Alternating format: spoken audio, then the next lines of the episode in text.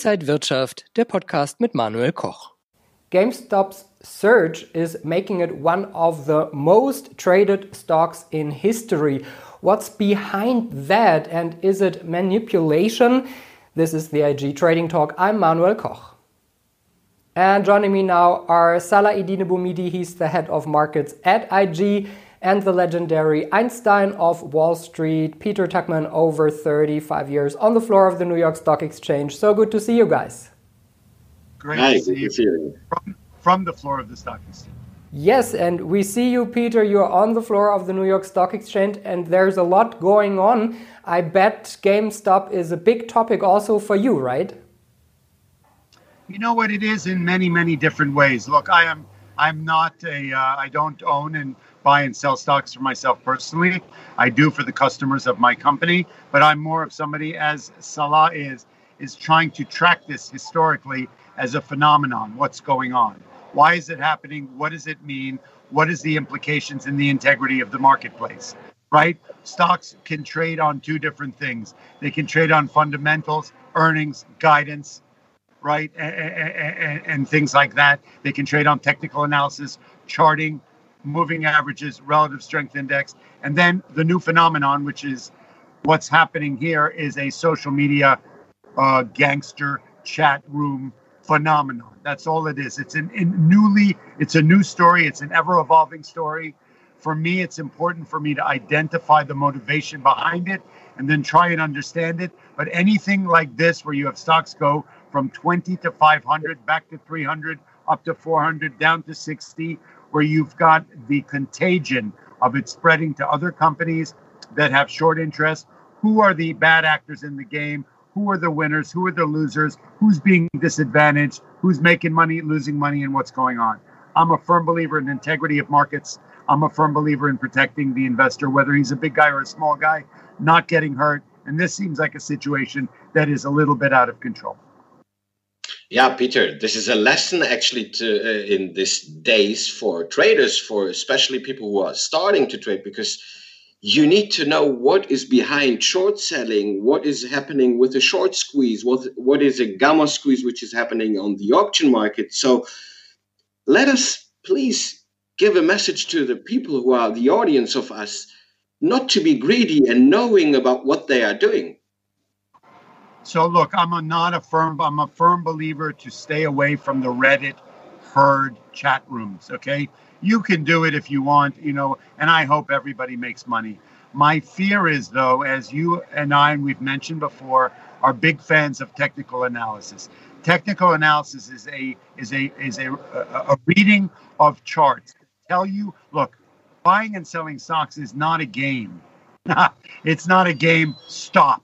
Right? Uh, you know, it is you're at risk. Money is at risk, and it's something you don't just get. You want to become a pilot. You don't read a book about flying. You get in, rent a plane, get in the cockpit, and fly across the ocean.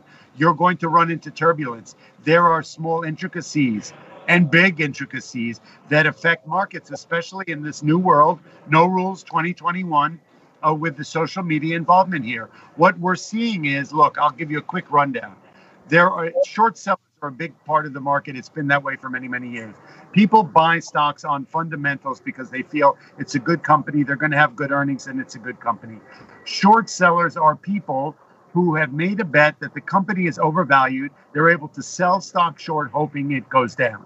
These are the two parts of the market buyers, sellers, and short sellers. Historically, we've always seen it. Back in the day, you used to have these big corporate raiders or big short seller arguments between a Carl Icahn and a Bill Ackerman. Let's say Herbalife, for instance. Bill Ackerman bet that it was not, it was a it was a a pyramid scam. Carl Icahn thought it was a good buy. I'm not sure which guy was on which side, but it was one on one, big titans of Wall Street fighting against each other. What you're seeing here is, I believe, is a young bunch of gangsters who have found a niche in a way to use social media to pump up stocks. It's really no different than the Wolf of Wall Street in so many ways. Okay. So what you're seeing is they're identifying companies where there's a big short interest. They have a following of 4 million people who they start chatting up saying, let's get the big guy or let's just make some money. So a short person who's short at $20, for instance, the stock's trading at $4, right? He's making money. He thinks the stock goes lower. If you get 4 million people, and as we know that there's 40 million new traders, retail in the market since the pandemic, gorillas in pajamas hitting buttons. That's how I describe it. They have no background, no education. They don't know how to trade. You know, they look like a rock star since March because if you hit any buy button and you and you bought stock, you look great. However, if you rally 4 million people and you say these guys are short, let's buy the stock up and you get it above where they're short, well, now they're losing money. If you get it $20 above where they're short, they're losing a lot of money. At some point, they're going to have to buy their stock back, which is pouring gasoline on a fire. And that's how you see GameStop, that had a 48% short interest, I think that's the number, get above where they were short get way above where they were short with 4 million people just buying 1,000 share lots or 10 or whatever. And it gets above that, you pour gasoline on the fire, and then you see what's called the short squeeze. Everybody who's short's got to buy their stock back. And you see a stock go from uh, uh, 20 to 500. And that's the problem. Um, short is the word. And uh, going back to classical markets, actually, right now, it's the first day of the new month, February. Seasonally seen, volatility is the second highest month for volatility in, in February. NASDAQ is in post election years, uh, Peter, it's an loss month for the NASDAQ 100. Average loss is 3.3%. So for those guys who are now thinking, yeah, let's go, skyworking everything, be aware that we have seasonal patterns, that we have technical analysis, which shows us maybe that February could be a correction. You know what? Look, I think we're look. Everybody gets very sort of hyper focused on what's the flavor of the moment. For this past week, last week, it was the GameStops. It was those stocks that they picked up, the KOSS, uh, the Nokia, and whatnot, and that's where everybody's attention is. Let us not real, no, let us not get diverted from the fact that we're in the middle of a global pandemic, that markets are still volatile and crazy, that, that the virus is still on fire, that necessary it's super necessary whether you're an investor or a trader to stop listening to this chatter. We have no edge on that chatter. It's a dangerous space to be in, and all I can do is tell people go back to technical analysis. Be careful here. You may go to the well once, twice, and three times and make money on these things. Eventually, you're going to give it all back. It's way too risky in my world, I think, for anybody. As an educator, as all three of us are, as a disseminator of responsible information, I beg people to step away from that. Let's look back at the fundamentals of the market. February, historically, yes, is a month where we often give back uh, some of the profits of the Santa Claus rally and the and the positive surge of January, right? We saw that we're still in volatility market. A couple days last week, market did sell off 600 points. We did see the market rally back a number of points too. There seems to be an undying thirst in the investment community and the trading community to buy stocks like crazy. We have so many new people involved in the markets, right? 40 million plus. And the more attention markets get, and the more eyes are on all these people slinging money around and claiming that they made millions, the more people are going to walk go into it. It's just like following the herd. And I fear when I see the herd being followed because people are not buying stocks for the right reasons. They are at risk if they don't have an edge. This is not a get rich quick scheme. This is real money, real people, real business, and real life. So I think I agree with you. We should get back to looking at historic data, keep our eyes on what February has to bring. We still have an, a, a, a, obstacles in reopening, right? There are stocks, the airlines are still getting hit on the reopening story. We still have a pandemic where their vaccines are really at a minimum distribution level. The logistics are not are in question. We do have a new president here who's making every effort to be transparent to try and get things going on. There's so many moving parts. I don't know whether we need to step aside from historic data going forward. We need to keep an eye on it in the rearview mirror and look forward a day at a time to see how this story will unfold. One of the risks is that this story, the short selling story, could um, overflow into other stocks, right? It may not be just the stocks where there's a big short interest. They may start, these Reddit gangsters may start just talking about any stock and talking it up. As we see it happens, it happens on the press every day, right? People talk up stocks. It's seen it happen. It's the nature of the business. Is there any integrity behind it? Not often. Do we know what people's motives are? Not really. So, you know, I, I'm, I'm on I'm on broken glass here. I'm treading water here in the fact that I'm keeping my eye on it as this story evolves. Peter, talking about NASDAQ, we saw a lot of earnings last week Facebook, Apple, Tesla, uh, man, many big names. Uh, do you think there is like a something like a bubble in this tech sector, or is it still a healthy trend upwards? You know what? I, I mean, people always ask about bubbles. I'm not a I'm not a proponent of bubbles. Yes, they've happened and you know, bubbles are are more this situation with happening with the short thing, where there's no fundamentals behind it, is more of a potential bubble than the Nasdaq marketplace. Nasdaq earnings that came out last week were extraordinary in so many ways. David Green always talks about be careful with earn, trading earnings because there's a lot of buy the rumor, sell the news. The price action of the stock is more significant to me if you're a trader than the earnings per se. But if you look at the numbers, what did we see happen uh, uh, uh, last Wednesday and Thursday when Facebook and Apple came out with earnings and Tesla? Is that the earnings were good on all counts. They beat on all fronts, yet the stocks did trade off quite radically initially, right? And then they bounced back.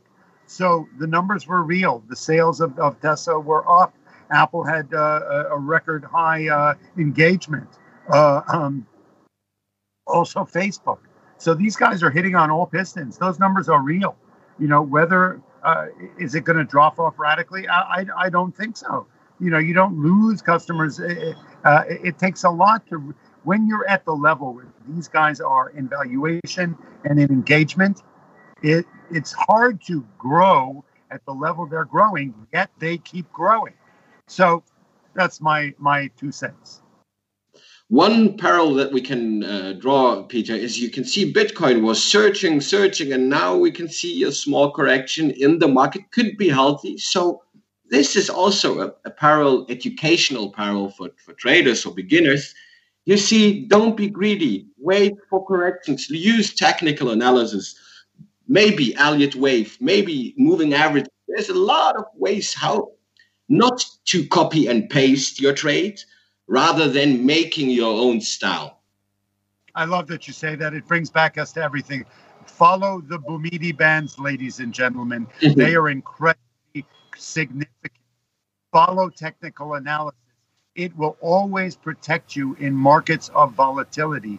The bottom line is that things that are overbought need to be sold. Things that are oversold need to be bought.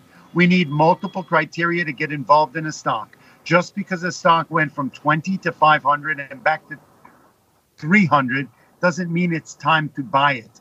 We will find if you use the charts that we've taught, Salah has taught, David Green has taught, moving averages, relative strength index, pivot points, it will tell you in a very patient and consistent way where you have a probability of buying a stock and making money on it.